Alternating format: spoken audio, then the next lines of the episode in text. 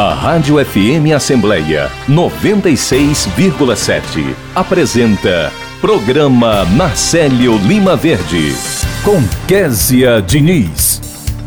E no programa desta quinta-feira a gente conversa com o prefeito de Itapipoca, Felipe Pinheiro, que fala sobre o funcionamento do novo mercado central. O repórter Silvio Augusto acompanha as atividades em destaque aqui na Assembleia Dicas de Português é o quadro do programa Nacélio Lima Verde em parceria com as edições Inesp da Assembleia. Já no quadro Vida e Qualidade, a gente conversa com a nutricionista Juliana Ricarte, que fala sobre a obesidade e a importância de bons hábitos alimentares. Tem entrevista com a vice-presidente da Comissão de Direito Eleitoral da OAB aqui do Ceará, advogada Jéssica Teles, sobre a violência de gênero durante as eleições. A gente conversa também com o secretário do Meio Ambiente, Arthur Bruno, sobre o acordo de cooperação técnica em que apenados em regime aberto vão atuar nas unidades de conservação estaduais aqui do Ceará. Tem entrevista ainda com o gerente de Educação para o Trânsito da Autarquia Municipal de Trânsito e Cidadania de Fortaleza, André Luiz Barcelos, que fala sobre multas por uso do celular no trânsito aqui em Fortaleza. E o repórter Cláudio Teran antecipa os destaques da Assembleia Legislativa.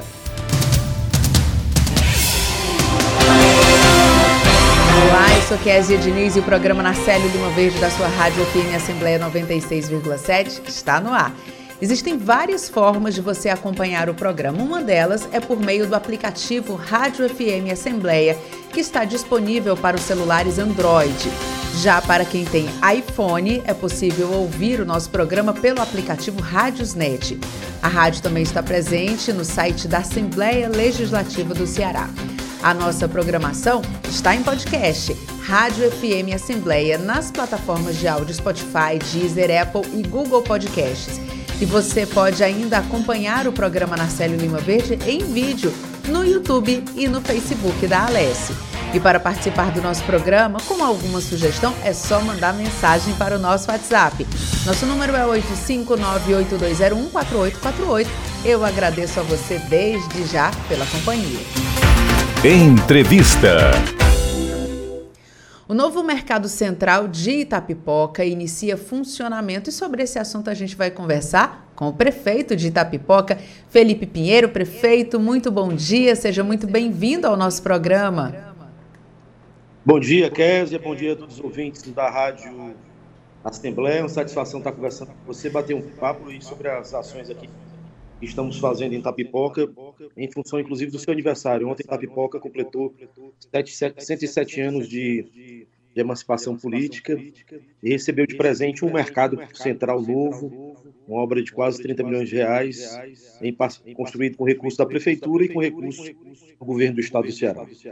Prefeito, um mercado central em um município, além de ser um, um ponto turístico, né, uma atração, um ponto de concentração é, da população, é também um ponto de comércio, né? E a gente sabe quanto é importante para a economia local ter esse tipo de estrutura para dar ali um ambiente de circulação de mercadorias, para dar é, condições para que os comerciantes exerçam ali a, as suas ocupações. Eu queria que o senhor contasse para a gente qual o impacto desse novo mercado central para o comércio de Itapipoca.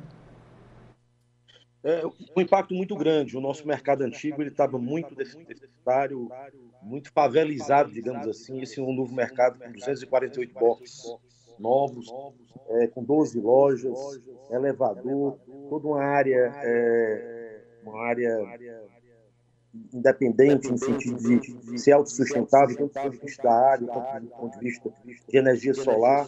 A gente tem um sistema de captação de água de chuva para garantir a sustentabilidade desse equipamento. Portanto, é, para Itapipoca, que é um, é, é um centro regional, é um centro, um polo comercial da região, né?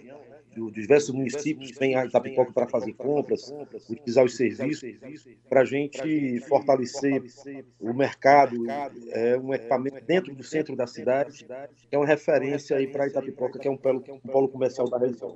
Então, sim, a população está bastante feliz e também da gente ter esse novo momento para o centro, né, esse grande equipamento, um equipamento que já está sendo feito em outros municípios, Barbalha é um município é, do sul do Ceará, da região do Cariri, e e que também já tá, vai fazer um mercado igual ao nosso, apoiou o mesmo, a mesma tecnologia, o mesmo modelo, a mesma arquitetura para desenvolver lá e, portanto, estou muito feliz de a gente estar tá sendo copiado por outros municípios. Prefeito, se o senhor puder baixar um pouquinho do seu retorno, porque a gente está ouvindo um eco, depois que o senhor fala, fica um eco aqui é, no rádio. Se o senhor puder só um pouquinho do seu retorno, já ajuda aqui para que os nossos ouvintes possam acompanhar melhor o que o senhor está falando. É, e eu já queria emendar aqui na nossa conversa, falou dessa questão importante para a economia. É, o senhor tem uma condição de avaliar qual seria o quantitativo assim de geração de empregos? Porque eu sei que existem empregos diretos, indiretos, né, movimenta a economia de maneira geral, mas a gente poderia falar nessa geração de empregos? Ele vai gerar em torno de 550 empregos diretamente. São 248 boxes, né? É, toda a parte de limpeza, de vigilância, são 550 empregos que estarão gerar, gerando diretamente neste equipamento que a gente inaugurou antes de ontem. É, vamos aproveitar para falar também de, de, um outro assunto, prefeito. O Senado Federal aprovou financiamento internacional de 50 milhões de dólares e um dinheiro que poderá ser investido no município. Como é que vai ser? É, como é que vai ser o uso desse financiamento? O que é que o senhor já tem em mente para utilização desse recurso? É, na terça-feira também o, o, o, o, Senado Federal aprovou um empréstimo, já que a União é um empréstimo junto à CAF, que é a Cooperação Andina de Fomento. É, alô? Alô? Alô? Oi, prefeito, a gente está tá ouvindo o senhor com um pouquinho de eco ainda, mas a gente está ouvindo, o senhor pode falar. Tá bom. É, portanto, a, esse empréstimo de 50 milhões de dólares é para investimentos na infraestrutura, na mobilidade urbana do município. Tapipoca é um município de 130 mil habitantes que tem ainda uma parte da sua infraestrutura é, com muita debilidade, principalmente na área de saneamento, na área de drenagem é, e, portanto, nós vamos utilizar esses recursos nessa ordem de 50 milhões de dólares, em torno de 300 milhões de reais, na parte de, de melhoria da, da, drenagem da cidade, duplicação de, das vias de entrada da cidade.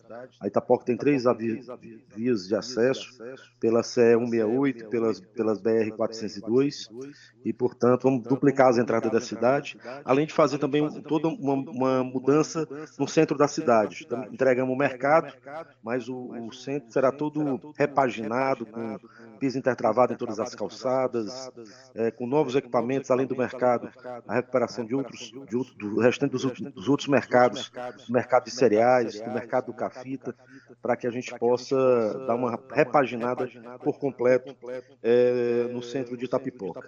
Enfim, é, são, é um conjunto de obras, de, de equipamentos novos que serão é, incorporados a, ao patrimônio do município, é, toda a parte de, do entorno, é, do, do, que a gente está chamando da, é, do entorno do Riacho das Almas, que é o principal afluente do município, que leva bastante, será todo urbanizado. Nós teremos um parque horizontal em Itapipoca, um parque ecológico. É, portanto, estou muito feliz com essa possibilidade desse empréstimo. Esperei nos próximos 30 dias a gente assinar para que as obras possam iniciar no começo do próximo ano. Prefeito, muito obrigada pela sua participação, parabéns aí pelo trabalho, né? Acho que o pessoal de Itapipoca está bem ansioso, inclusive, com essas obras que serão realizadas, feliz com o novo mercado central, o município é, que se prepara, que faz planejamento, realmente é, a população certamente agradece. Então, muito obrigada pela sua participação, bom trabalho, né? E muito sucesso aí, porque trabalho sei que tem bastante pela frente com tudo que o senhor está falando aqui. Então, muito obrigada e bom dia. Obrigado, Kézia. Bom dia. Um abraço a todos os ouvintes da Rádio Assembleia. Agora, 8 horas e 16 minutos, e a gente vai conversar com o repórter Silvio Augusto, que está na linha com a gente.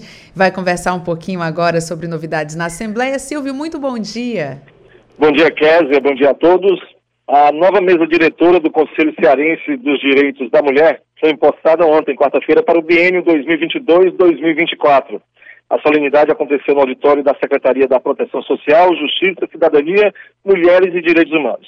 O Conselho conta com uma política transversal e inclusiva, tendo a participação efetiva de representantes de movimentos da juventude, das populações negra e LGBT. A gente falar sobre, vamos conversar agora com a nova presidente do Conselho, a Janaína Fernandes de Oliveira, vai falar que ela vai é, colocar né, a fim do Conselho na sua gestão. Bom dia. Bom dia. Primeiramente, eu quero agradecer a Deus e, segundo essa oportunidade, em estar aqui podendo falar para vocês e para todo o nosso Ceará. Então, eu fui impostada ontem, presidente do Conselho Cearense dos Direitos da Mulher, sendo a primeira mulher negra com muito orgulho a assumir esse cargo desde a criação do Conselho. E como meta, eu pretendo fortalecer essa luta, uma luta que faz parte da minha vida, que faz parte da minha história, é a minha causa, é, é nela que eu acredito. E para isso eu conto com todo o apoio das instituições, do governo do estado, das empresas privadas, porque além de fortalecer a política pública e lutar para que elas sejam executadas em sua essência, nós precisamos também ampliar nossa visão e trabalhar campos de libertação, como através da independência financeira. Nós precisamos olhar a necessidade das mulheres, principalmente nesse momento de pós-pandemia, onde as mais as que mais enfrentam dificuldades com relação ao desemprego são as mulheres, principalmente as mulheres negras. Então, a minha visão enquanto administradora que eu sou e a minha formação me permite dizer que a autonomia, a independência financeira proporciona à mulher a liberdade de poder escolher o lugar onde ela quer estar. Qual o objetivo do Conselho? O Conselho ele é um órgão de controle social. Então, o objetivo é fiscalizar também, atuar junto das instituições, fazer com que os órgãos, as instituições, principalmente também nas esferas municipais, através dos equipamentos, é, ter a união para que essas políticas aconteçam, para que essas políticas cumpram o que a lei determina. Então, o Conselho, dentre muitos papéis, eu vejo a importância de ser a base a concretização das políticas públicas para as mulheres no estado do Ceará, sendo que nesse momento é mais do que, do que necessário fortalecermos essa luta no geral, porque nós tivemos mais de 89 milhões cortados nos investimentos com relação direcionados à política pública para as mulheres. E o Ceará, ele vem avançando. Ele vem graças a uma política estruturante direcionada à mulher, nós estamos fortalecendo as regiões através da Casa da Mulher Cearense. Então, o Conselho vai procurar é, formar parcerias com essas casas, formar parcerias com instituições como a FIEC, como a FEComércio, como os conselhos profissionalizantes, como a UFC, a Universidade Federal do Ceará, para que nós possamos juntar, dar as mãos analisar o que já foi muito bem feito e lutar para que melhore, para deixar um legado de esperança, de união, de resiliência e, acima de tudo, de muita fé para, no, as nossas mulheres cearenses. Então, estar aqui hoje é um orgulho, mas é também uma honra. Eu sou mulher negra, eu sou da região do Cariri e todos sabem que o feminicídio na região do Cariri, ele tem um alto índice. Então, eu estou comprometida e sou ciente da minha responsabilidade. E o que eu peço é a ajuda de todos vocês, porque vontade para fazer, esperança e amor eu tenho, mas eu preciso de cada um de vocês.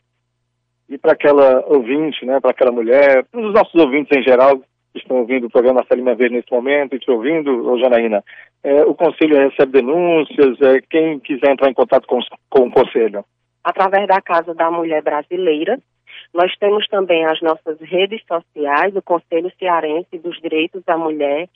Cada mulher que precisar, toda mulher que sentisse que estão necessitando do nosso amparo, dirija-se à, à Casa da Mulher Brasileira.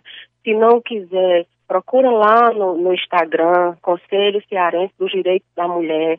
Tem o meu Instagram também, que eu disponibilizo a partir de agora, que é Jana, com dois N, J-A-N-N-A ponto Fernandes. Então, vocês têm vários canais na internet. Nós temos hoje o, o Zap delas, que é através da Procuradoria da Mulher.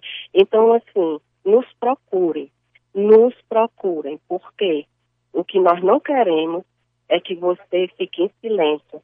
Não é fácil, mas não é impossível. E nós estamos aqui para andar lado a lado com vocês. Por quê? Porque somos nós. A luta é de todos e todas. Então, meu muito obrigado. Agradeço a você demais a oportunidade, a Rádio Assembleia, e que Deus me ajude, que Deus nos conduza e que nós nunca venhamos a perder a esperança por dias melhores e mais. Dias melhores depende de mim, de você, depende de todos nós. É uma iniciativa, é querer, fazer, acreditar e buscar que a vitória e as conquistas venham. Muito obrigada. Muito obrigado. Conversamos com Janaína Fernandes de Oliveira, presidente do Conselho Cearense dos Direitos da Mulher, que foi empossada ontem como a nova presidente do Conselho Cearense. Rádio FM Assembleia, com você, no centro das discussões. Obrigada pelas suas informações, Silvio. Agora 8 horas e 23 minutos.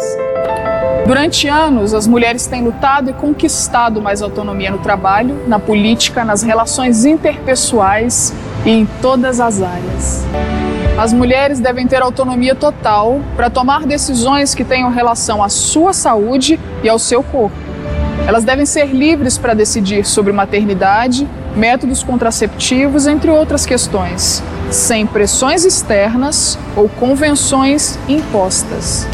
A mulher deve ser livre para fazer o seu plano de parto e assim decidir o tipo que for mais adequado, o anticoncepcional que melhor se comporta com seu corpo e, inclusive, se quer fazer uso de algum medicamento ou não. Essa autonomia deve ser entendida e respeitada. Ela é um direito seu. Não abra mão dele. Sou mulher. Tenho autonomia nas decisões sobre o meu corpo. Uma campanha do COFEM. Apoio Rádio FM Assembleia 96,7. Vida e qualidade. O Brasil passa por transição nutricional caracterizada por desnutrição, obesidade e deficiência de micronutrientes coincidindo nas mesmas comunidades. Sobre esse assunto, a gente vai conversar com a nutricionista Juliana Ricarte, que está na linha com a gente, a quem eu agradeço muito pela participação. Juliana, bom dia, seja muito bem-vinda ao nosso programa. Bom dia. Juliana, os recentes estudos aqui de nutrição têm observado uma mudança nos padrões de alimentação dos brasileiros. Eu queria que você contasse para a gente o que é que caracteriza essa transição nutricional, qual avaliação você faz sobre esse assunto?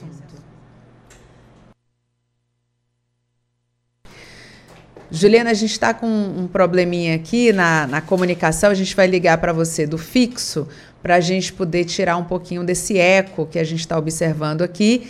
E ontem, né, registrar aqui que ontem foi dia do nutricionista, esse profissional que a gente tanto respeita e que muito mais do que deixar a gente né, com um corpo bonito, um corpo ali dentro dos padrões que a sociedade hoje coloca como corpo bonito, né, que não necessariamente é o que todo mundo acha que é bonito, mas nutricionista ele contribui e muito para nossa saúde, né? A gente tem a relação com o que a gente come, com os nossos alimentos, o, o alimento ali como um, um, um combustível para nossas atividades, um combustível para a nossa vida mesmo, né? Então, o nutricionista é extremamente importante nas várias fases da nossa vida, desde a infância quando a gente tem ali o acesso aos primeiros alimentos, até a fase mais madura.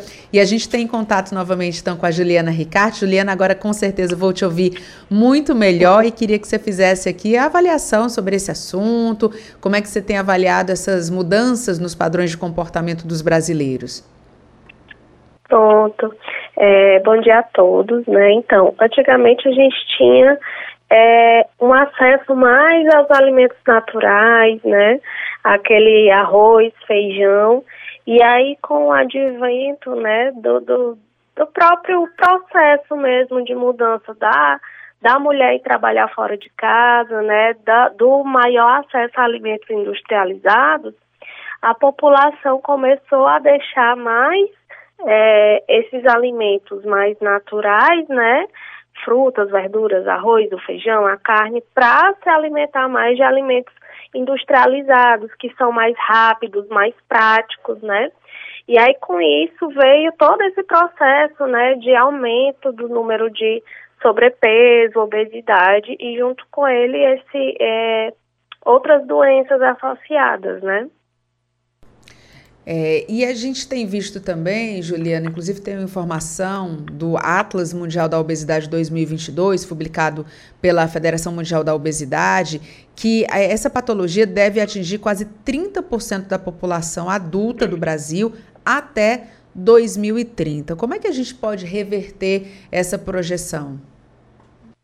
Pronto. É, e assim, é, é, essa projeção é bem alarmante, né? Quando a gente também considera é, o número de sobrepeso, né? Porque é, a partir de sobrepeso, obesidade, a gente já considera excesso de peso e já aí entra uma preocupação com a saúde, né, da população. E aí quando a gente considera excesso de peso, né, que é sobrepeso, obesidade, a gente tem mais da metade da população aí, né? Não só os 30% com obesidade. E isso é bem preocupante porque é, o risco de doenças cardiovasculares, né, pressão alta, infarto é, agudo do miocárdio, resistência à insulina, consequentemente o diabetes, fica muito mais. É, a, a, pessoa fica muito mais suscetível a aparecer esses outros sintomas, né? É, de doenças. Então, assim, é, fica bem preocupante a nível de saúde pública, né? Ou seja, a gente vai ter mais gastos com saúde, né? A, a, a qualidade de vida da população vai diminuir, a expectativa de vida da população também tende a diminuir com o aparecimento do excesso de peso e, consequentemente, de outras doenças associadas. Então, é bem preocupante mesmo. Agora, Juliana, a gente, né, aqui no Brasil, vamos falar do nosso país, claro que isso é um problema é, que, em diferentes contextos, mais atende a população mundial também, mas a gente olhando aqui para o Brasil, a gente vive hoje num contexto em que o preço dos alimentos está mais alto, tem a questão do desemprego também, que embora, de acordo com o último dado, tenha caído, mas a gente ainda vive uma situação de desemprego muito alto aqui no Brasil. Como é que a gente pode fazer? O que é que a população pode fazer para ter acesso a uma nutrição melhor, é, fazer escolhas melhores diante desse contexto em que a gente tem preços altos e desemprego também em alta? Pronto. É, eu digo sempre assim, é, para a gente tentar procurar é, os produtores, né, os produtores mais é, regionais ali da, do bairro, do nosso bairro também, porque eles tendem a, a vender um pouco mais barato, né? Procurar as frutas da época. Então, os alimentos que estão na época também tendem a ser mais baratos, né? Procurar fazer essas escolhas no sentido de se eu tenho o ovo ou se eu tenho um produto embutido, né? Essas linguiças. Eu, eu é, procurar comprar o ovo que ele é mais barato e é mais natural, né? Em, em substituição à proteína da carne, né? E, e a gente é, valorizar mesmo o pequeno produtor, né? Que ele tende a vender mais barato e a gente tem um alimento aí também de qualidade. É, a gente estava falando aqui, né? A gente sempre traz nutricionistas aqui no programa, a gente sempre gosta de ressaltar a importância do nutricionista para a saúde também, né? Porque quando a gente fala em nutricionista, a gente às vezes pensa, é, ah, vou fazer uma dieta, vou ficar com o, corpo da moda, né? Mas a gente tem que olhar a questão da saúde. Aí, em várias idades, em várias faixas, desde o começo da nossa vida, essa participação do nutricionista, ela é muito importante. O que, que você poderia, Juliana, dar de dica é, para as mais variadas faixas, né? Desde a da, da infância até a fase mais madura da nossa vida. Qual é aquele ponto que a gente não pode deixar passar? Seja a ingestão de água, seja o uso de alimentos é, processados. O que, é que você acha que seria assim, a, a dica de ouro que o nutricionista pode dar para a população? Pronto. Eu digo assim que de nutricionista todo mundo, querendo ou não, tem um pouco, né? Porque hoje a gente tem acesso muito fácil a qualquer tipo de dieta, é só entrar na internet que a gente acha.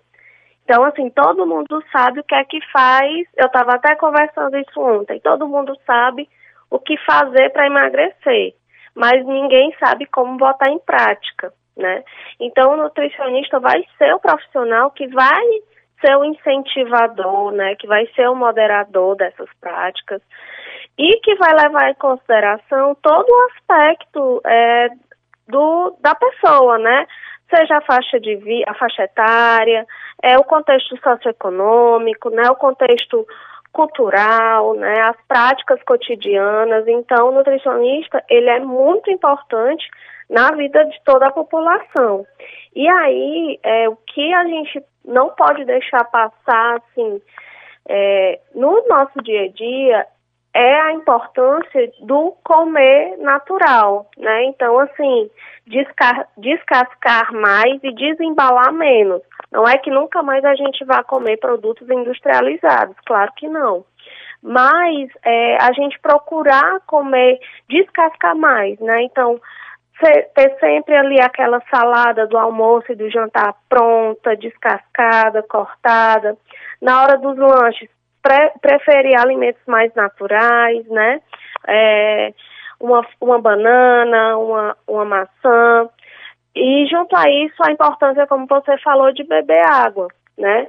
Isso a gente consegue, é, tendo esse, esse hábito de vida, a gente consegue ter uma alimentação mais equilibrada e, consequentemente, um padrão de bem-estar, né, bem melhor, bem mais saudável. E aí a gente tem que lembrar que o alimento, ele previne, né, várias doenças. Então, quanto mais natural, quanto mais a gente descascar e desembalar, menos mais saudável a gente vai ser. Juliana, quero aproveitar a sua participação aqui no nosso programa para a gente dar os parabéns a todos os nutricionistas. Dia 31 de agosto é comemorado o Dia do Nutricionista, né? Então, parabéns aí a toda a categoria pelo trabalho que faz em prol da saúde da sociedade. Então, muito obrigada. É, sucesso aí na sua profissão, profissão belíssima. Então, sucesso e seja sempre muito bem-vinda aqui ao nosso programa. Bom dia para você. Bom dia, eu que agradeço e parabéns. Muito obrigada. Agora 8 horas e 34 minutos. Manter o peso corporal adequado é uma das principais formas de prevenir o câncer. O sobrepeso e a obesidade aumentam as chances de desenvolver diversos tipos de câncer. Assistir muita TV ou ficar muito tempo em frente às telas também pode influenciar no ganho de peso corporal, já que as propagandas e o hábito de ficar sentado favorecem o sedentarismo e o consumo de alimentos ricos em calorias, gordura, açúcar e sal, como biscoitos, salgadinhos, doces, entre outros. Uma alimentação saudável, combinada com atividade física regular, ajuda a controlar o peso corporal. Apoio Rádio FM Assembleia 96,7. Você ouve Programa Narcélio Lima Verde com Késia Diniz. A Comissão de Constituição e Justiça da Câmara Municipal de Fortaleza aprovou projeto de lei que garante gratuidade em passagens de transporte coletivo para estudantes nos dias em que houver o Enem, o Exame Nacional do Ensino Médio, e também vestibulares de universidades públicas aqui na capital cearense.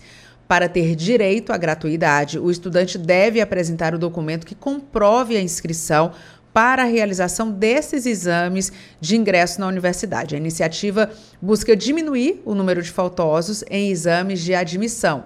O projeto agora segue para apreciação do plenário da Câmara e, em caso de aprovação, será encaminhado para o Executivo Municipal. É preciso que o prefeito José Sarto, prefeito de Fortaleza, envie uma mensagem para o Legislativo a fim de que esse projeto seja, enfim, regulamentado e possa ser executado de fato. O Enem 2002 vai ser aplicado nos dias 13 e 20 de novembro em todo o país. Agora, 8 horas e 36 minutos. Entrevista. Especialista em direito eleitoral alerta como denunciar violência de gênero durante as eleições. E sobre esse assunto a gente conversa com a vice-presidente da Comissão de Direito Eleitoral da OAB Ceará e professora de Direito Eleitoral, a advogada Jéssica Teles. Doutora Jéssica, seja muito bem-vinda ao nosso programa. Muito bom dia. Bom dia, bom dia, ouvintes. Um prazer estar aqui com vocês. Prazer é todo nosso, doutora Jéssica. O que é está previsto no Código Eleitoral para a gente prevenir, para ter repressão, combater a violência política contra a mulher? É, a violência política né, contra a mulher, ela foi, ela foi positivada no direito brasileiro ano passado, certo? Ela não está prevista no Código Eleitoral, mas ela é uma norma eleitoral é, publicada em agosto de 2021. Ela é uma resposta né, à, à baixa participação política da mulher nos espaços de poder e se detectou que muito dessa, dessa baixa participação se deve à hostilidade que é ser mulher na política, né? É, entrar na política não é fácil, é uma escolha difícil para todo mundo, né? Difícil porque envolve renúncias. Mas para a mulher isso se torna ainda mais complicado, né? Devido a questões estruturais, dupla ou tripla jornada, mas a mulher ainda conta, né, com a violência que ela acompanha a mulher durante toda a vida. A violência psicológica, a violência física, a violência simbólica, ela também vai para o espaço da política. Então, a mulher candidata, a mulher filiada, a mulher em exercício do mandato, elas sofrem violências que o homem não sofre. Por isso que é violência política de gênero, que pode ser uma violência física, pode ser uma violência simbólica, pode ser uma violência psicológica. E para ficar mais claro que tipo de violência é essa, eu sempre gosto de, de exemplificar, é, dando, dando, dando como exemplo, a mulher que está se candidatando e muitas vezes a questão pessoal dela, a vida pessoal dela vem à tona, né? É, a roupa que ela usa, isso é usado muitas vezes para desqualificá-la no debate. Algum, em alguns espaços que ela participa, microfones são cortados, ou quando ela está em exercício, na, fazendo campanha em alguns locais, ela sofre um tipo de, de violência que o homem candidato não sofreria. E esse tipo de, de, de, violência, ela afasta as mulheres da política, porque é mais um elemento, né, mais um medo que as mulheres sofrem é, para ocupar esse espaço. E acaba sendo inconscientemente um, um modo de dissuadir essa participação. Uhum. Doutora, eu acho que todas as candidatas, né, em, em, algum momento, quando elas decidem buscar ali uma opção num partido para poder é, se candidatar, elas fazem essa avaliação né, da, da vida pessoal mesmo. Sim. Será que eu vou ser exposta? Será que o meu relacionamento, ou o meu companheiro, ou a minha companheira, enfim, é, ela vai ser de alguma forma atingida também? Vão tentar me desqualificar? A minha família vai sofrer com isso, é, num tempo em que a gente não deveria mais ter que passar, porque um homem não passa por isso, né? Um homem, em momento Sim. algum, ele vai sofrer esse tipo de violência. Como é que a gente, enquanto sociedade, como é que a gente pode também contribuir para reverter esse quadro? É, é, é, é um quadro que ele existe no mundo comum na, no dia a dia e que ele, ele, ele se reflete na política, né? É mais um reflexo do que já acontece no dia a dia, desse machismo estrutural e dessa desigualdade no julgamento. Porque, assim, o homem, quando ele se candidata, ele não faz essa análise de risco, porque se ele for atacado, porque ele tem dois, três, enfim, é, é, problemas de relacionamento, ou, ou, ou, enfim, ele não faz esse cálculo político porque isso não vai afetar a campanha dele, mas afeta a da mulher. Por quê? Porque no debate público, isso, isso pesa mais para a mulher do que para o homem. Então, ele não precisa fazer esse cálculo, porque mesmo que aconteça com ele, isso não afeta a campanha dele, isso não vai afetar a, a, a, a, a eleição dele, né? Então, assim, eu acho que a gente, como sociedade, essa, essa, essa legislação, ela veio para mostrar, né, as legislações, principalmente penais, elas atuam na última instância, né, para proteger quando o direito civil falha, quando é, é, os outros ramos do direito falham, o direito penal surge. E ele surge muitas vezes no início, principalmente nesses temas de maior sensibilidade política, ele surge principalmente, primeiramente de modo simbólico, ele vai começando a educar, né? Essas eleições vão ser, vão ser, serão as primeiras eleições que a gente vai ter a criminalização da violência política de gênero. Então, o que a gente está fazendo aqui já é uma forma de levar para a sociedade, para os ouvintes da rádio, essa discussão. Ó, oh, existe violência política de gênero, ela é tão grave e ela é tão é, é, repudiada que é até crime. Então, quem está ouvindo agora sabe que existe esse tipo de violência, sabe que é crime, que o direito está reprimindo isso com a maior penalização possível, que é a reprimenda do direito penal, e as pessoas elas vão começar a pensar, né, nos julgamentos que elas fazem, elas vão começar a pensar é, nas práticas, né? E, e, e, é interessante esse debate, é interessante a gente estar tá falando sobre isso agora, porque eu acho que é um primeiro passo para a sociedade detectar esse problema, enxergar quando ele acontece na TV, no rádio, no dia a dia, não só na mulher candidata, mas a mulher filiada, a mulher no exercício do mandato, porque isso acontece muito na, na, nas, mulheres no, no exercício né, do poder nos espaços parlamentares e legislativos, e eu acho que começa assim, né? Essa semana a gente teve a, a, a notícia no, no, Rio de Janeiro que nós tivemos, né, o primeiro caso de indiciamento por violência política de gênero.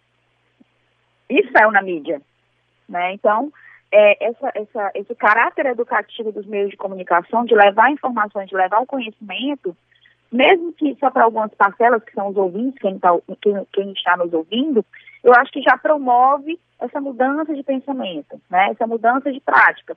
Mas vai ser algo difícil de, de, de, de, se combater, porque está arraigado, né? É, é, é, é, como a gente pegar o balanço da Lei Maria da Penha, né? Como a gente começou a falar isso há vinte e tantos anos. Então, é, agora que a gente está começando a falar de violência política de gênero, mas em outros países da América Latina, México, Bolívia, isso já é um debate antigo. Já essa criminalização já é antiga, já teve eleições no México que foram anuladas porque teve né, a constatação da violência política de gênero. Olha que interessante, né? É verdade. Agora, diante desse cenário, né, diante dessa, dessa realidade, como é que a mulher pode fazer para denunciar? O que é que ela tem que, que, o que é que ela pode pegar como prova, ou enfim, o, o que é que ela pode juntar, reunir ali para transformar isso num processo? Sim, é, é, muito importante que a mulher ela saiba identificar a violência política de gênero, né, para que ela possa denunciar e também se prevenir. Quando ela estiver diante dessa situação em que ela se depare com esse tipo de, de violência, né, é muito importante que ela procure, por exemplo, o Ministério Público Federal. No site do Ministério Público Federal tem um link é, em que a mulher consegue fazer essa denúncia. Hoje o TRE do Ceará inaugurou a ouvidoria da mulher. Então, procurar no site, né, essa, essa ouvidoria, onde denunciar. Quando a mulher for à delegacia, se for um caso mais grave de violência, ela ir acompanhada de um profissional da área jurídica que possa apresentar a tipificação. É, eu, eu, vi um caso de violência política de gênero que aconteceu recentemente aqui no Ceará, e o BO não constava o crime de violência política de gênero, porque até as instituições, né, no caso, as instituições policiais, a delegacia, ela não estava ainda preparada para fazer um boletim de ocorrência com base nessa tipificação. Não conseguiu se fazer a leitura né, do crime à luz dos fatos, porque ele ainda é pouco conhecido, ele é pouco difundido. Então, até as instituições ainda estão, né, tanto eu orientei a, a, a pessoa a fazer um boletim de ocorrência tipificando expressamente a violência política de gênero. Então, nós temos a, as delegacias fazendo a indicação correta do tipo, a ouvidoria da mulher no TRE, nós temos o próprio Ministério Público Federal, né? E, e os canais padrões de comunicação, né? A, a Secretaria da, da Mulher, é, a nível de Brasil, tem um canal também. E eu acho que a comunicação com o seu rede de apoio, com o seu partido político, com a, o seu gabinete parlamentar, a, com a discussão com profissionais é, da área jurídica que possam amparar, isso, é, isso é muito importante para conduzir a mulher para a correta, correta proteção e denúncia. Tá ótimo, doutora Jéssica. Muito obrigada pela sua participação. Parabéns aí pelo trabalho e bom trabalho nesse ano, que é o ano de eleição, né? Um ano muito importante para a nossa sociedade. Bom dia. Querida, muito obrigada. Tchau.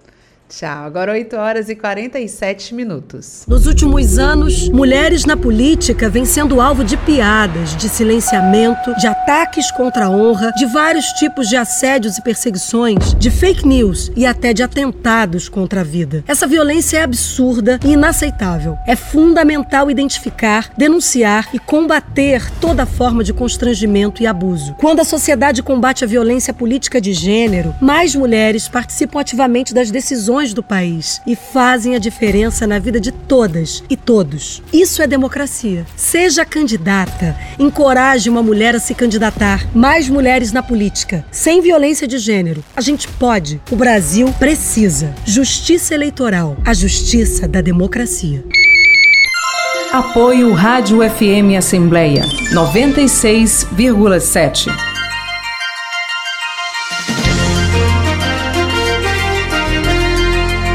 A comunicação social da Assembleia Legislativa do Ceará é um complexo que envolve televisão, rádio, jornal, revista, agência de notícias e o núcleo de mídias sociais. O núcleo de mídias sociais é o setor especializado na comunicação instantânea, no acesso rápido, na troca de informações, nas perguntas diretas e nas respostas imediatas através do fanpage, do Twitter e do Instagram. A Assembleia aproxima-se do cidadão, dando-lhe acesso imediato ao que acontece no plenário e nas comissões, pesquisas de opinião, entrevista com especialistas e membros do poder público, visando o debate sobre temas relevantes para toda a sociedade cearense. Para isso, planeja, cria conteúdos, atualiza, monitora e avalia periodicamente o desempenho. Compartilhar iniciativas. Esta é a meta da Assembleia Legislativa do Estado do Ceará. Rádio FM Assembleia 96,7. Com você, no centro das discussões. Entrevista. A Autarquia Municipal de Trânsito e Cidadania registrou mais de 5 mil infrações pelo uso do celular no trânsito, isso só no primeiro semestre deste ano aqui em Fortaleza. E sobre esse assunto, a gente conversa com o gerente de Educação para o Trânsito da MC, André Luiz Barcelos, a quem eu agradeço pela participação. André Luiz, seja muito bem-vindo ao nosso programa. Muito bom dia. Bom dia, satisfação participar, poder falar um pouco sobre é, a, a, gestão de trânsito da cidade. André Luiz, o número chamou muita atenção de todo mundo, mais de 5 mil infrações. É esse número mesmo?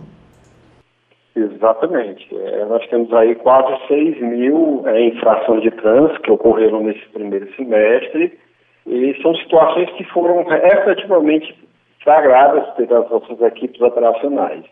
Mas a, a gente pode dizer que o número de pessoas que utilizam o celular, esse aparelho, é muito, infinitamente maior do que esse número. Hoje a gente tem a, a, a noção de que é muito comum o uso desses equipamentos, isso é uma situação de risco que tira a atenção das pessoas, então uma pequena parcela desse, desse uso é que é captada pelas equipes de fiscalização. A própria OMS ela reconhece hoje essa questão do uso generalizado desses equipamentos como um fator de risco de ocorrência de sinistros de trânsito, que são os acidentes de trânsito. São situações que tiram a atenção do usuário, que podem causar aí acidentes graves, né, situações de que podem lesionar ou até mesmo matar a pessoa. Agora, é, é uma realidade, André Luiz, como você falou, assim, é uma realidade e hoje as pessoas utilizam o telefone celular no trânsito para ajudar também, né? A gente tem aplicativos, a gente vai para um endereço, coloca ali a rota para ver como é que está o trânsito, para ver qual é o melhor caminho, enfim. É, o, os motoristas que trabalham também por aplicativo, eles precisam está ali manuseando em algum momento o celular, como fazer isso sem desobedecer o novo Código de Trânsito Brasileiro, utilizando o telefone celular, né, porque precisa dos aplicativos, mas sem que isso implique num risco para o motorista e também, obviamente, para quem está fazendo o trânsito, né, para o pedestre, enfim, para que isso não seja um risco. É, sim, assim, de modo geral, é, a gente tem mesmo o uso desses equipamentos como um elemento que, que, que otimiza até as viagens. Né?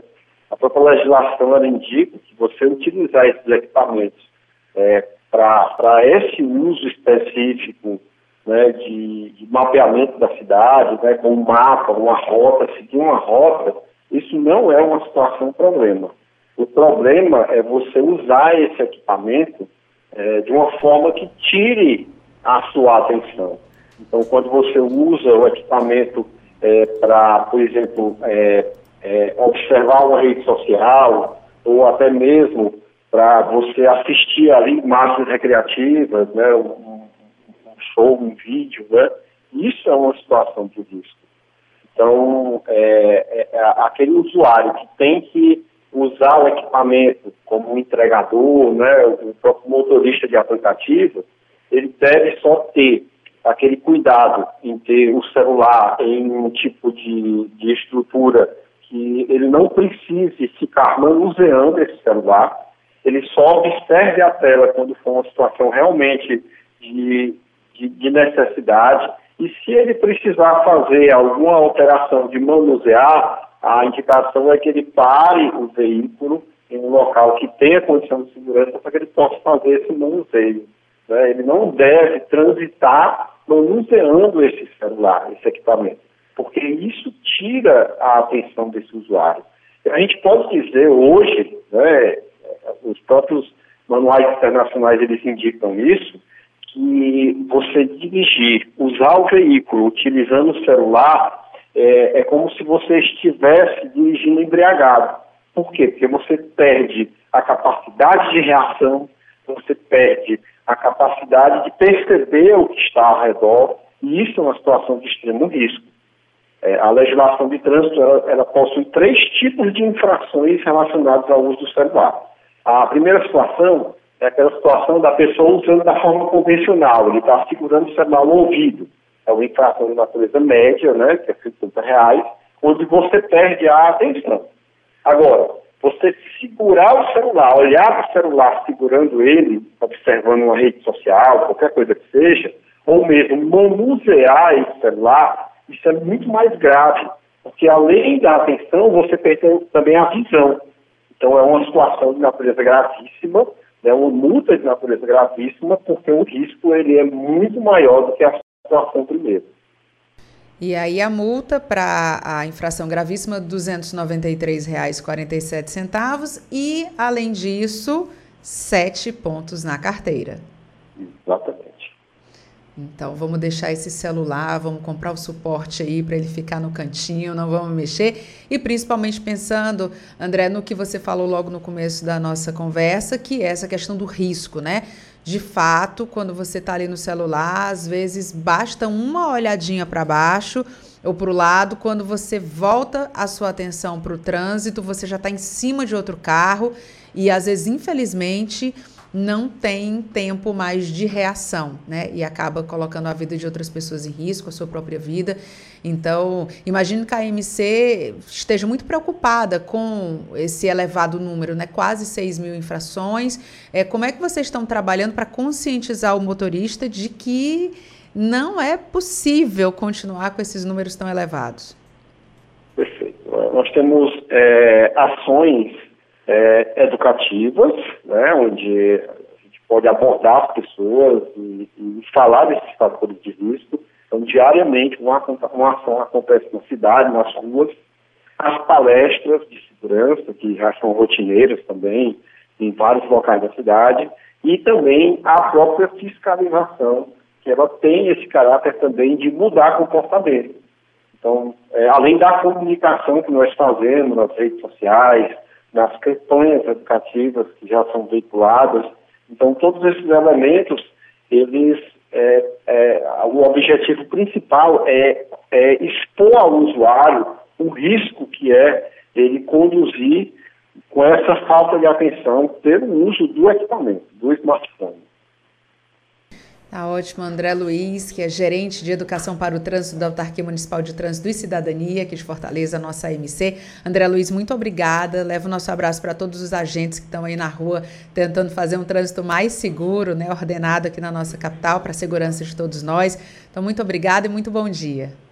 Ah, muito obrigado. Satisfação. Bom dia. Agora 8 horas e 57 minutos. Você que está aí no trânsito, pare e pense. Quem deve mudar para melhorar o trânsito? A pessoa que está à sua frente? A pessoa do veículo de trás? Ou a pessoa do veículo ao lado? Se você pensou em algumas das respostas anteriores, talvez tenha se esquecido de alguém que pode fazer toda a diferença no trânsito. Você mesmo. O trânsito só muda quando a gente muda. Pare, pense, mude. Denatran, Ministério das Cidades. Apoio Rádio FM Assembleia 96,7. Entrevista. Apenados em regime aberto vão atuar nas unidades de conservação estaduais. E é sobre esse assunto que a gente conversa com o secretário do Meio Ambiente, Arthur Bruno, que já está na linha para conversar com a gente. Secretário, seja muito bem-vindo ao nosso programa. Muito bom dia. Alô. Alô, secretário, bom dia. Está me ouvindo bem? Eu não estou ouvindo. O senhor não está me ouvindo? A gente, vai, a gente vai tentar retomar aqui o, contato com o secretário Arthur Bruno para falar um pouco sobre essa iniciativa, inclusive que já foi destaque aqui na programação da Rádio FM Assembleia. Ontem mesmo estava ouvindo uma entrevista com o secretário Arthur Bruno no Notícias do Ceará, falando sobre esse acordo de cooperação técnica. É, a medida, inclusive, foi assinada na terça-feira, dia 30 de agosto, e vai permitir que os apenados em regime aberto possam atuar em unidades de conservação aqui do nosso estado. É uma parceria entre a Secretaria do Meio Ambiente do Ceará e a Secretaria de Administração Penitenciária, além da Fundação Cultural Educacional Popular em defesa do meio ambiente. O secretário Arthur Bruno, né, que é o secretário de Meio Ambiente, fala sobre essa questão e traz detalhes aqui no nosso programa. A gente está tentando retomar aqui o contato com ele. Agora, o que a gente já pode adiantar é que, dentre as atividades que serão realizadas pelos apenados em regime aberto, a gente vai ter é, pintura, a capinação, né, o conserto de alguns equipamentos, um auxílio ali na manutenção das unidades de conservação estaduais e os apenados que cumprem a pena nas unidades prisionais, Irmã Imelda e também de Sobral, é, já estarão inclusive, já estão inclusive atuando. O, o secretário Arthur Bruno sempre defendeu que essa é uma ideia de incentivar os internos, né? E eles têm buscado essas opções, a própria Secretaria de Administração Penitenciária também tem buscado essas opções para realizar boas práticas, ajudar na ressocialização. E agora sim a gente tem o retorno do contato com o secretário Arthur Bruno. Secretário, agora o senhor está me escutando bem? Ok, tudo bem, beleza. Prazer estar com vocês. Prazer é nosso. Primeiro quero lhe desejar muito bom dia, agradecer a sua participação aqui no nosso programa e queria que o senhor contasse aqui para os nossos ouvintes como é que vai funcionar essa iniciativa.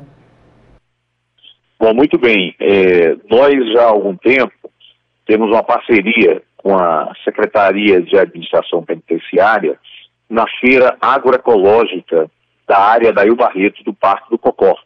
Por sinal, uh, já queremos anunciar que essa feira, que era quinzenal, a partir de sábado agora, dia 3, já vai ser semanal. Então, todos os sábados, de 7 ao meio-dia, nós temos uma feira agroecológica com produtos naturais, orgânicos, sem agrotóxicos, frutas, verduras, legumes. E nós já estamos aproveitando a, produção que é feita nos presídios com muita qualidade de produtos orgânicos. Então já era uma parceria anterior. Foi quando a gente viu a possibilidade também dos egressos, aqueles que eh, saem do, no primeiro ano do presídio, ou então os próprios internos, aqueles que estão é, apenados e que estão cumprindo pena, eles possam também realizar serviços de manutenção de melhoramento, de pintura, capinação, limpeza dos parques estaduais.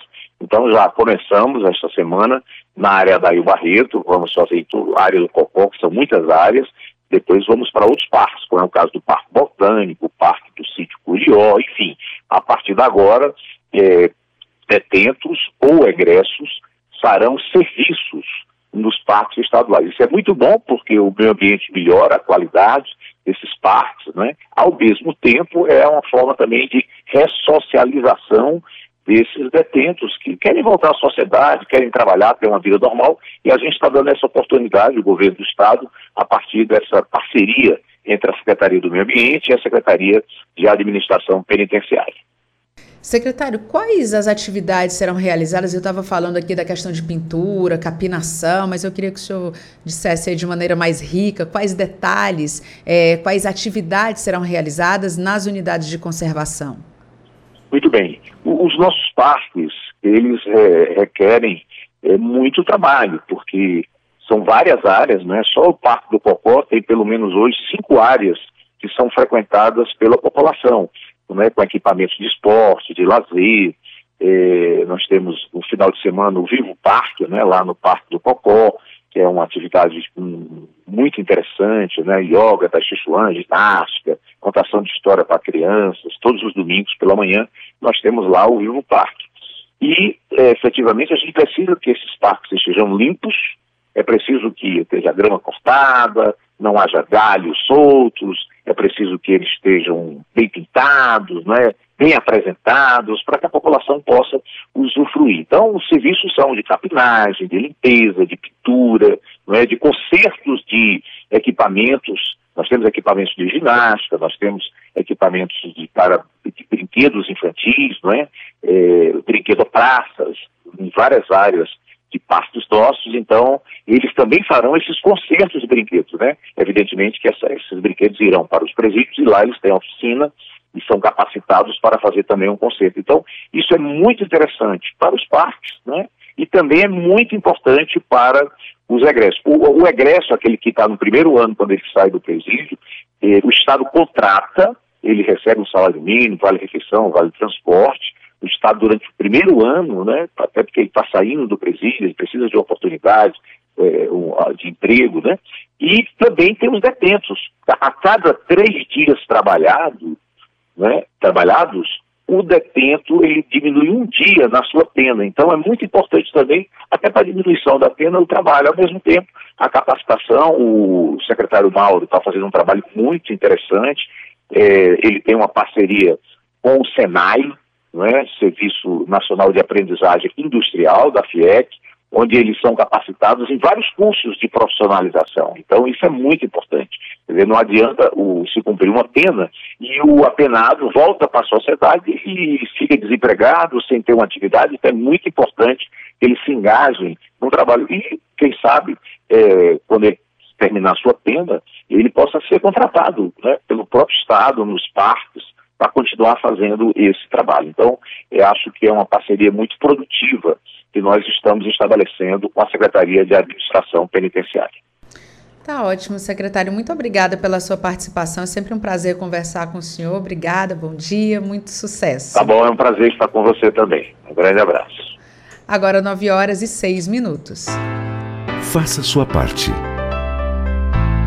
Ofereça ao adolescente autor de ato infracional educação, respeito, assistência, atendimento de qualidade, esporte, carinho, segurança, confiança, trabalho, saúde. Dê oportunidade. Medidas socioeducativas responsabilizam, mudam vidas. Pastoral do Menor. Apoio Rádio FM Assembleia 96,7.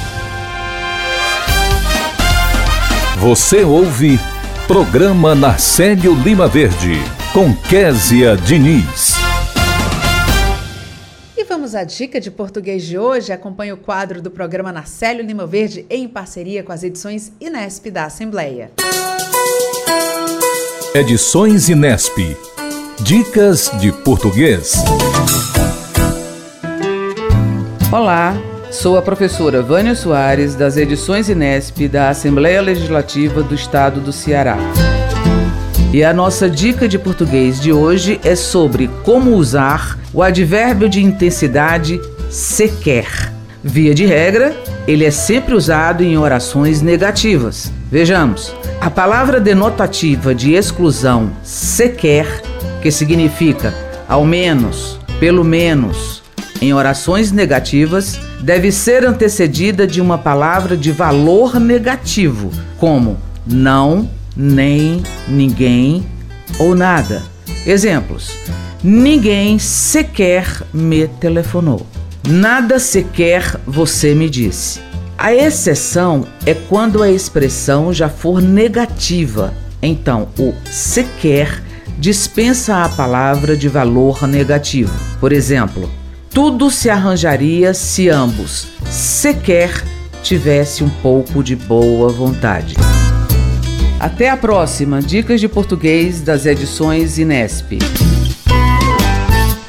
Agora 9 horas e 8 minutos e a gente vai conversar com o repórter Cláudio Teran, que já está aqui nos nossos estúdios. Cláudio Teran, muito bom dia. Bom dia, Kézia Diniz. Muito bom dia a você, o amigo ouvinte da nossa FM Assembleia. Cláudio Teran, o que é que você tem de novidade para contar para a gente? Kézia, a mesa diretora da Assembleia Legislativa, juntamente com o Colégio de Líderes, esteve reunida no último dia 31, né, que foi o último dia do mês de agosto, e nesta reunião, que foi presidida pelo vice-presidente da Casa, deputado Fernando Santana, a Casa deliberou sobre o seu funcionamento nesse período do mês de setembro. E o que, que ficou definido? Ficou definido que vai ter mais duas sessões plenárias, às terças-feiras. Então, dia 6 tem sessão plenária e dia 13 de setembro também haverá sessão. Nessas duas semanas em que a sessão haverá, deve ter reunião programada para a Comissão de Constituição, Justiça e Redação, justamente para deliberar sobre matérias que venham a ser lidas ou porventura votadas nessas duas sessões. Depois, na segunda quinzena de setembro, a Assembleia Legislativa não realizará sessões plenárias. Tudo isso é uma programação especial que a Casa definiu e definiu por maioria ampla, justamente da mesa diretora com o Colégio de Líderes, para que as senhoras e os senhores deputados que são candidatos nessas eleições possam se dedicar de maneira integral às convenções. Isso não quer dizer que a, o poder legislativo não, não vai funcionar. Pelo contrário, a Casa tem diversos departamentos, a Casa tem sua assessoria técnica, todos os departamentos da Assembleia continuarão funcionando normalmente. Mas nós não teremos nesse período Portanto, depois do dia 6, depois do dia 13, nós não teremos atividades nas comissões técnicas nem nas sessões plenárias. Quando eu digo não teremos atividade nas comissões técnicas, estou falando de reuniões com a presença dos senhores deputados, porque o corpo técnico também trabalha de segunda a sexta-feira. Essa reunião e essa, esse tipo de medida, quer dizer, todos os anos que eh, temos eleições, elas são tomadas. Todavia, o, a normalidade dos trabalhos da casa vai se resta, ser restabelecida depois do primeiro turno, porque no dia 2 nós vamos votar, todo o Brasil votará, e a eleição de deputado não tem segundo turno. Então, ela, no, no dia 3 de outubro, a gente já vai saber quem são os eleitos, quem são os reeleitos, como vai ficar a futura composição, por exemplo, do Poder Legislativo aqui eh, na Assembleia. Importante destacar também que desta reunião presidida pelo deputado Fernando Santana, participou o primeiro secretário da casa, que é o deputado Antônio Granja, e os líderes partidários. Carlos Felipe, pelo PCdoB, Leonardo Pinheiro, representando o Progressistas, João Jaime Marinho, também representando o Progressistas, o deputado Fernando Hugo, que foi o representante encaminhado pelo Partido Social Democrático PSD, a deputada Érica Amorim, também pelo PSD, e o deputado Osmar Baquite, representando a bancada do PDT Késia Diniz. Muito bem, Cláudio Teran. E aí tem mais novidade também. Tem. Importante destacar que na segunda quinzena, a partir ali do dia 22, 23, 25 por aí, a Assembleia Legislativa é, passa a ser é, disponibilizada para o Tribunal Superior Eleitoral, o Tribunal Regional Eleitoral. Por quê? Porque a Assembleia também é sessão de votação, votação né? Exatamente. Exato, já é uma tradição aqui. Inclusive tem vários políticos que, que, que, tem, que votam aqui, como por exemplo a, o, o, Ivo Gomes, que hoje é prefeito de Sobral, agora ele transferiu o título de volta lá para a cidade dele, mas quando ele era deputado, ele votava aqui na sessão da Assembleia. A ex-prefeita Luiziane Lins, que também hoje é deputada vota. federal, ela vota aqui na Assembleia. E vários outros quadros da política do, do, do estado do Ceará, com ou sem mandato, votam na sessão eleitoral que é a Assembleia Legislativa. Então, por questões de segurança, a casa cede, mais ou menos dia 25, 26 por aí, a Assembleia será cedida para o TRE para a montagem de toda a estrutura para o dia da votação, Kézia Diniz. Muito bem, Cláudio Terão, obrigada pela sua participação e trabalho. Para você, um ótimo dia. E nós chegamos ao final do programa Nacélio Lima Verde de hoje. Nós conversamos com o prefeito de Itapipoca, Felipe Pinheiro, sobre o funcionamento do novo mercado central lá do município. Também conversamos com o gerente de Educação para o Trânsito da Autarquia Municipal de Trânsito e Cidadania, AMC, o André Luiz Barcelos, que explicou sobre multas por uso do celular no trânsito aqui em Fortaleza. Recebemos também a vice-presidente da Comissão de Direito Eleitoral da OAB Ceará e advogada, a doutora Jéssica Teles, que falou sobre a violência de gênero durante as eleições. Já o secretário do Meio Ambiente, Arthur Bruno, destacou o acordo de cooperação técnica em que apenados em regime aberto vão atuar nas unidades de conservação estaduais. Dicas de Português é o quadro do programa Narcélio Lima Verde em parceria com as edições Inesp da Assembleia. No quadro Vida e Qualidade, a nutricionista Juliana Ricarte falou sobre obesidade e a importância de bons hábitos alimentares. O repórter Silvio Augusto acompanhou os principais acontecimentos da Assembleia e o repórter Cláudio Teran antecipou os destaques da Assembleia Legislativa. Muito obrigada por nos acompanhar juntinho do rádio. Para você que nos acompanha nas redes sociais, a produção também está sendo veiculada no YouTube e no Facebook da Assembleia. Também estamos em podcast, você pode nos encontrar nas principais plataformas de áudio como o Spotify, Deezer, Apple e Google Podcasts. Basta procurar Rádio FM Assembleia e se inscrever. Além de mim, Kézia Diniz, a equipe do programa Nacélio Lima Verde reúne na coordenação Tarciana Campos, na produção Laiana Vasconcelos, repórteres Silvio Augusto e Cláudio Teran, direção de vídeo Rodrigo Lima, operação multimídia César Moreira. A coordenação de programação é de Ronaldo César. Rafael Luiz Azevedo é o gerente geral da Rádio FM Assembleia. E para participar do nosso programa, enviando algum comentário ou sugestão, anote o número do nosso WhatsApp: 859-8201-4848. O programa Narcélio Lima Verde vai ficando por aqui. A gente volta a se encontrar na terça-feira, mas não esqueça que na segunda-feira a gente tem encontro aqui na Rádio FM Assembleia às 8 horas da manhã, no Conexão Assembleia. E eu espero você. Até lá!